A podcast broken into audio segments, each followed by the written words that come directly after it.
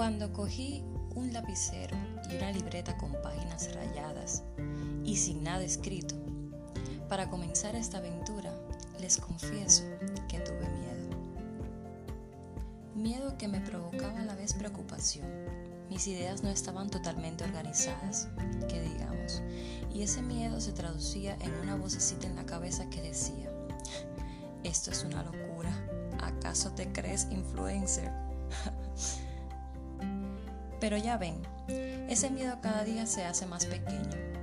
Ya estamos en el capítulo 9 de esta primera temporada de Te lo dice Cele.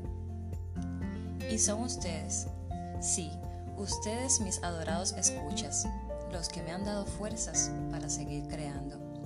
Así que una vez más, bienvenidos.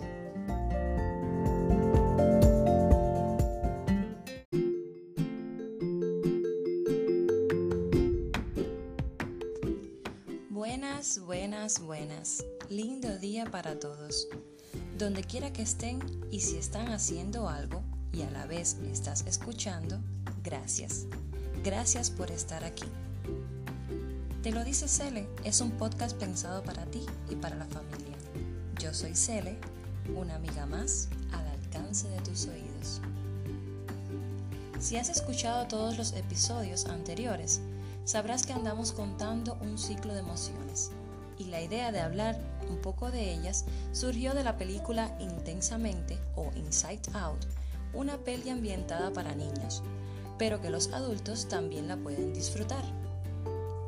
Ya hablamos de la alegría, la tristeza, la ira y hoy le toca a nuestro amigo el miedo.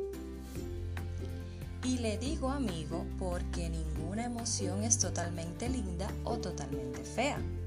De nosotros depende con qué ojos la miremos. Pero bueno, bueno, si eres nuevo y me escuchas por primera vez, te invito que cuando termines este episodio saltes rapidito a los anteriores para que oigas lo que te digo. Ah, y no olviden compartir. Empezamos.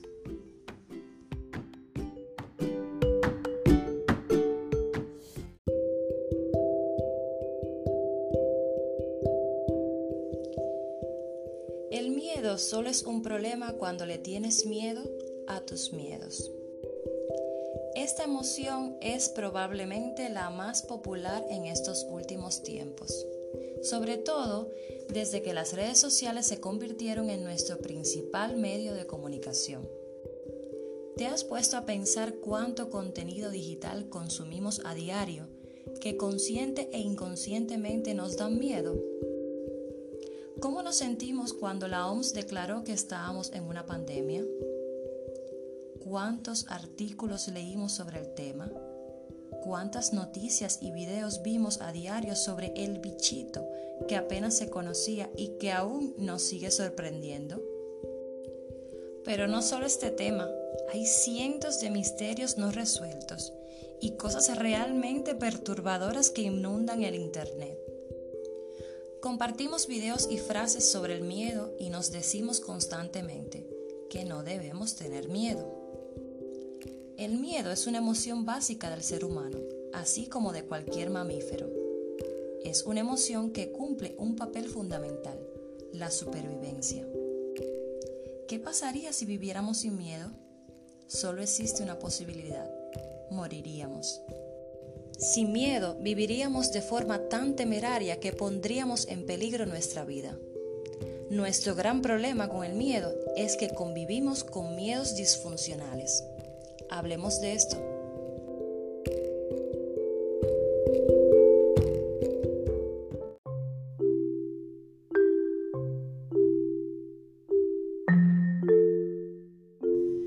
El miedo es caracterizado muchas veces como una emoción negativa algo que hay que evitar y está vinculado con la infelicidad. Lo cierto es que está presente en prácticamente todas las culturas que se han estudiado. Cabe la posibilidad de inferir que está ahí por algo. Como ya vimos, sirve para sobrevivir, como mecanismo adaptativo, ya que nos retiramos cuando existe una amenaza. Esta amenaza puede ser para nuestra vida o para nuestra autoestima nuestra seguridad, nuestro autoconcepto. Así que esta emoción reacciona en función de nuestros patrones mentales, nuestras creencias y pensamientos. El miedo en sí mismo es positivo, nos ayuda a alejarnos de un suceso para el cual todavía no estamos preparados. Sentir emociones es positivo, siempre es positivo. Sentir cualquier emoción ya que tienen algún tipo de utilidad. El problema es cuando sentimos miedo de forma disfuncional, es decir, lo que ocurre a consecuencia de sentir ese miedo es aún peor que lo que ocurriría si no lo sintiéramos. Te pongo un ejemplo. Muchas veces no hacemos lo que deseamos y es realmente importante para nuestras vidas porque tenemos miedo de lo que puede ocurrir. Viajar, ir a otro país, iniciar un negocio propio, comenzar una relación sentimental, hacer algo por nuestros propios medios, hablar en público, bailar frente a otras personas y otras. Si gestionamos de forma disfuncional nuestro miedo, nos frenará demasiado. Yo cuando era niña le tenía mucho miedo a la muerte y en estos últimos tiempos ese sentimiento resurgió. Pues un día mi papá me dijo, uno no se puede morir todos los días. Y esa pequeña frase me ayudó a replantearme cómo gestionaba yo la emoción. Y es que claro, si tengo miedo todos los días a morir, al final no estoy viviendo ni disfrutando lo maravillosa que es la vida. Estoy muriendo todos los días. Resumiendo hasta aquí, el miedo no es un problema, el problema es lo que hacemos con él.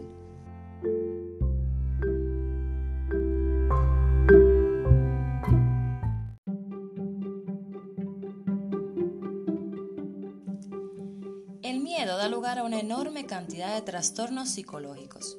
Entre ellos cabe a destacar trastornos obsesivos compulsivos, trastornos de ansiedad, trastornos de pánico, síndrome de estrés postraumático, fobias. Y aquí me detengo, pues no podemos confundir el miedo con la fobia. Para que algo se considere fobia, debe darse las siguientes características. Evitar inevitablemente el estímulo o la condición desencadenante. La sensación de miedo es desproporcionada en comparación con el peligro real de la misma. No podemos controlarlo. Producen cierto grado de desasosiego y malestar. Y no existe justificación real a ese sentimiento. Fobias existen muchas y muchos también son las personas que la padecen.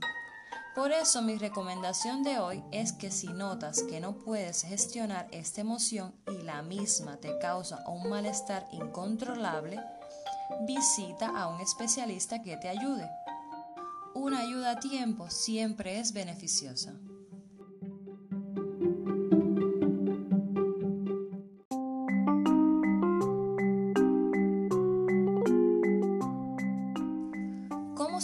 Los miedos e inseguridades personales. Las estrategias psicológicas utilizadas en terapia son las siguientes. Número 1. Trabaja tu autoconcepto. Conócete. Obsérvate y reflexiona sobre tus características, tus capacidades, tus puntos fuertes y tus puntos débiles. Número 2. Entrena tu positividad. Todos vemos la realidad a través de un filtro. Puede que tu filtro sea la negatividad y que enfocarte solo en las posibles consecuencias negativas esté inflando tu miedo. Número 3. Trabaja tu autoestima. Después que vemos nuestras características como persona, la autoestima es la valoración que hacemos de las mismas. Valórate bien, Fortaleciendo la autoestima, parte de los miedos desaparecen. Número 4. Reconoce el miedo. Cierto es que mostrar tus miedos pone en relieve tu vulnerabilidad, pero recuerda que el ser humano es un ser imperfecto y vulnerable, así que reconócelo y acéptalo. Número 5. Habla de ello. Compartiendo tus miedos puedes que otras personas también se abran y compartan contigo los suyos. Poder relacionarte sin máscaras te aportará tranquilidad y seguridad. Número 6. Frena el miedo al miedo. Es frecuente observar que aquello más temido es la propia reacción del miedo en lugar del estímulo inicial. Por ejemplo, una persona que tiene miedo a hablar en público tiene miedo a sus propios síntomas de miedo, palpitaciones, sudoración, temblores, tartamudeos, dificultad para respirar, etc. Número 7. Visualiza. Visualizar es imaginar una situación en un pensamiento que involucra los sentidos. La visualización funciona porque el cerebro no sabe diferenciar lo real de lo imaginario. Por ello se considera una buena forma de ensayar una conducta. Visualízate siempre en positivo. Número 8. Aprende técnicas de relajación. Estas disminuyen la activación fisiológica que produce el estrés, la ansiedad y el miedo. Las más utilizadas son la relajación muscular y las técnicas de respiración. Número 9. Exponte al estímulo temido. Esta técnica se sustenta en el principio de la habituación, es decir, si afrontas de manera regular una situación que no es perjudicial, la reacción emocional cada vez será menor. La exposición puede ser de diferentes formas. Exposición en vivo, el estímulo temido en la realidad, exposición en imaginación, imagina la situación que produce miedo, y la exposición mediante realidad virtual o realidad aumentada. Ojo, la exposición debe ser gradual, acompañada de la práctica de la relajación y mejor si está guiada por un profesional. Número 10. Convive con el miedo. Debes saber que el miedo nunca desaparecerá totalmente. No se quita, no es una mancha. Es una emoción que debe ser gestionada y regulada. Los pasos para gestionarla son percibirla, ser consciente, identificarla, ponerle nombre, sentirla, no evitarla, escucharla, ¿por qué estoy sintiendo esto? Dejarla ir. Una vez la emoción ya esté aportando la información suficiente y has decidido, en consecuencia, puedes dejarla ir.